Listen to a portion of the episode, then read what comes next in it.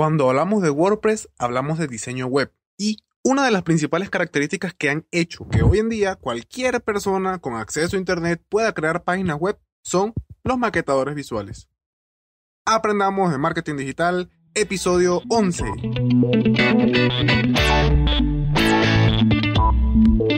Bienvenido y bienvenida a un nuevo episodio de Aprendamos de Marketing Digital, el podcast en el que aprenderemos juntos tips, secretos, consejos y más del mundo del marketing digital. Comenzamos la semana con nuevos cambios y nuevas mejoras en el podcast. Hoy es lunes 13 de abril de 2020 y como pueden darse cuenta, no es martes, no es jueves, es lunes.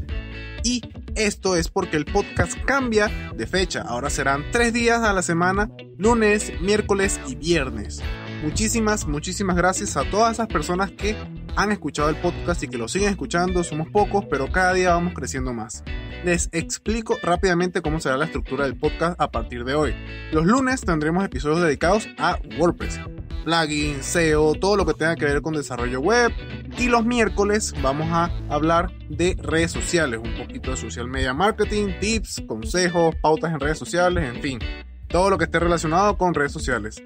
Y para culminar la semana, los viernes vamos a eh, tocar los, el restante de temas que queden de marketing, ya sea email marketing, por ejemplo, marketing musical, que es algo que estoy también eh, bastante metido ahorita en este momento, tips de ventas, desarrollo de proyectos, eh, preguntas y respuestas, en fin, vamos a dejarlo para todo lo que quede del lado de la parte de social media y la parte de diseño web. Y mil disculpas, tenía que explicarles esto rápidamente, así que vamos al episodio del día de hoy. Hoy es lunes y como es lunes vamos a tocar un tema de WordPress y desarrollo web. Y por qué no comenzar con el maquetador visual que trae por defecto WordPress. Así es, vamos a hablar de Gutenberg, un maquetador que eh, a partir de la versión 5.4 ha hecho un cambio de apariencia que, bueno, mm, me parece mejor que el anterior. El espacio de trabajo está un poquito más grande, aunque bueno, es cuestión de acostumbrarse y de gusto. Gutenberg es el editor visual por defecto que trae WordPress desde la versión 4.8, aunque eh, digamos que esa fue la fase experimental, digamos que a partir de la versión 5.0 fue cuando Gutenberg sí estuvo un poquito más, eh, más completo como maquetador visual eh, de WordPress, ¿ok? El maquetador funciona básicamente como la red social de Medium, quienes hayan publicado ahí en esa red social. Trabaja por bloques, ¿ok? Y bueno, es, bastante sencillo. Eh, bueno, aquí WordPress lo que te está diciendo, espera, no necesitas un maquetador visual, utiliza el nuestro, mira cómo lo estamos cambiando para ti. Anteriormente WordPress tenía un maquetador asquerosamente horrible, pero ahorita este es un poquito más bonito.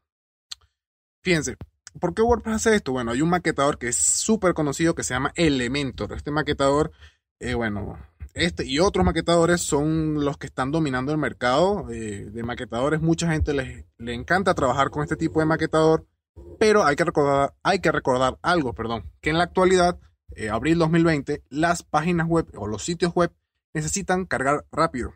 Y si no cargan rápido, puede que el usuario se vaya de nuestra página. Además que actualmente el consumo por dispositivos móviles cada vez va en aumento. Los smartphones, con todo y lo bueno que son, con todo y lo potentes que son, no son competencia contra una PC de escritorio o una laptop. Entonces, utilizar maquetadores súper populares por lo general ralentizan los tiempos de carga en tu web. Y sí, muy seguramente sale alguno diciéndome, oye, pero yo trabajo con Elementor y mi página carga rápido. Sí, pero por ejemplo, puede ser que hayas optimizado la página, puede ser que hayas trabajado el caché, puede ser que hayas minificado, puede ser que hayas toqueteado un poquito de código, eliminaste recursos que cargaban de más. Y así, tu web puede que cargue más rápido, eso sí es verdad. Pero, como pueden darse cuenta, este tema hay que saber qué es lo que estás haciendo y qué es lo que no. Incluso con el tema del caché, bueno, muchas veces sucede que Elementor, eh, bueno, eh, hay que limpiar el caché, que si vaciarlo, que si esto, que si lo otro, porque bueno, porque a veces la página no te carga bien lo que estás haciendo en el momento.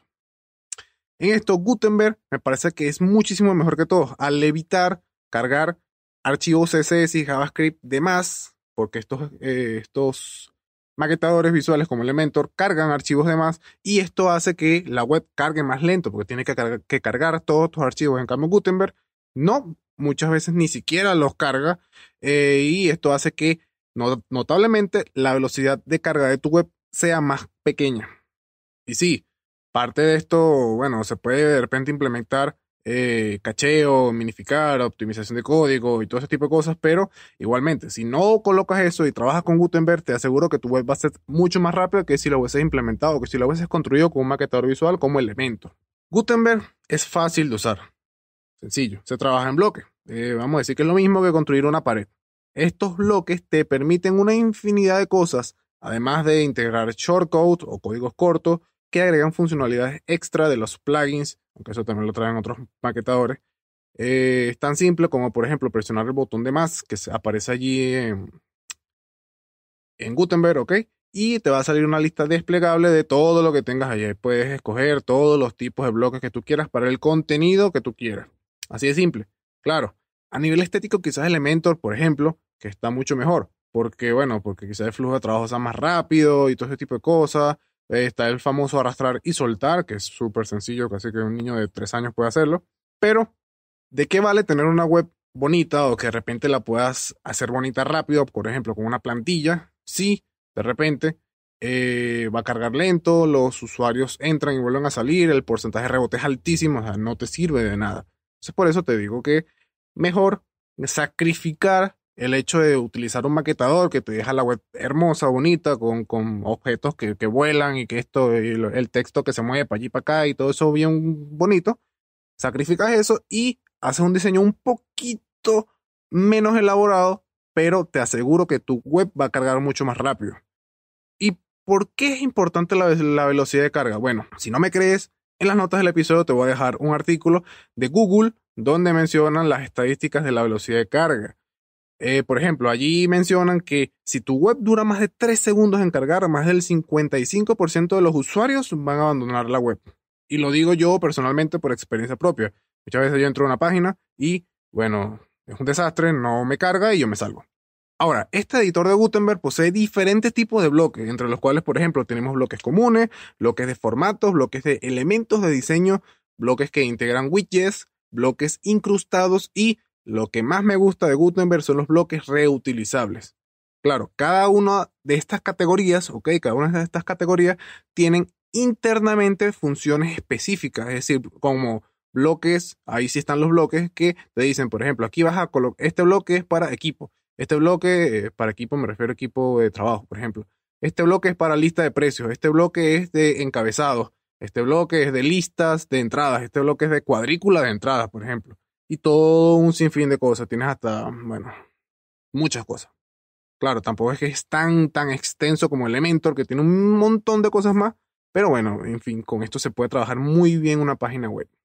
Incluso si de repente integras algún plugin, eh, como por ejemplo eh, Ultimate Add-ons for Gutenberg, me disculpan el, el inglés, fue un poquito mal, eh, allí tienes todavía muchos más bloques para integrar a Gutenberg. Incluso por ahí de repente voy a hacer un episodio del podcast eh, hablando de un plugin, tanto de este plugin que te acabo de mencionar como de Gutentor, que es un plugin bastante, bastante bueno, bastante potente y es, hace las funciones muy parecidas a lo que hace Elementor, pero trabajando con Gutenberg.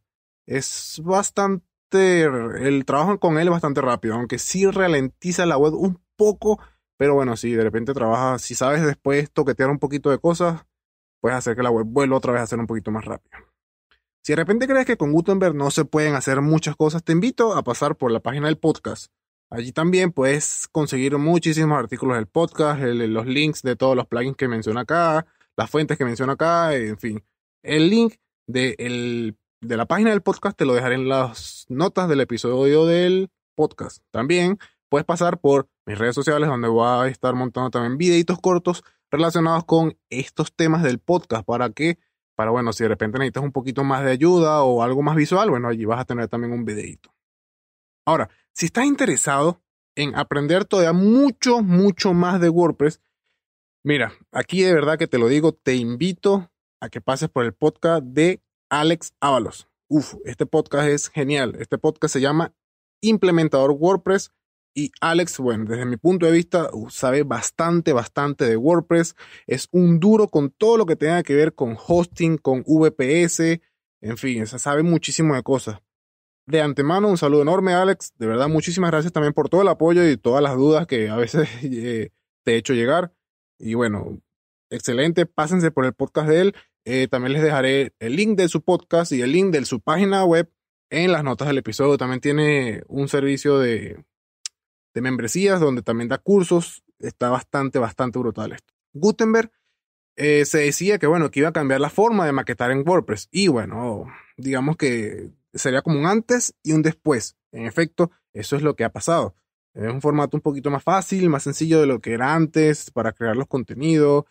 Antes, bueno, eso era un desastre. Y bueno, ya no es tan necesario utilizar maquetadores eh, como Elementor, que bueno, que ya te lo he dicho varias veces y te lo seguiré diciendo. Cargan mucho o ponen muy lenta tu página web. Si tú me preguntas a mí, bueno, ¿qué maquetador prefieres? Yo personalmente comencé trabajando con Elementor. Sí, Elementor era muy bien, excelente, todo bien. Pero con el tiempo me di cuenta que las páginas como que estaban un poco lentas en comparación con otras. Entonces cuando la veía por, la, por el móvil era un poquito, ahí iba, ahí iba y de repente le ponía un poquito, le movía alguna que otra cosa, pero todavía me costaba yo. Mm". Y bueno, ahí fue cuando pasé a Gutenberg y de verdad que el cambio fue bastante, bastante notable. Y bueno, yo tengo que reconocer que soy bastante, bastante eh, delicado con el tema de la velocidad. Me gusta que la web cargue rápido. Si yo quiero entrar a una web que cargue rápido, obviamente todas las webs que yo haga tienen que cargar rápido. Y bueno, con esto hemos llegado al final de nuestro episodio del podcast del día de hoy. Recuerda que puedes ubicarme en las diferentes redes sociales como arroba siendo Miguel. Y de hecho, si tienes alguna duda o si quieres darme alguna idea para el podcast, puedes pasar por, por ejemplo, mi Instagram, por Facebook o por Twitter y con gusto, bueno, te podré responder por ahí. Si te gustó, si te encantó, si te fue de utilidad o simplemente quieres ayudarme, me puedes regalar una valoración y una reseña en Apple Podcast, un me gusta y comentario en iBox o si me estás escuchando por Spotify puedes seguirme dándole un corazoncito verde. Estaré súper agradecido contigo. Y nada, nos vemos nuevamente el miércoles. Recuerden, el miércoles, no el martes, a la misma hora y por tu aplicación de podcasting favorita. Recuerda que siempre es mejor dar que recibir. Un saludo a todos y a todas y hasta la próxima. Feliz día. Chao.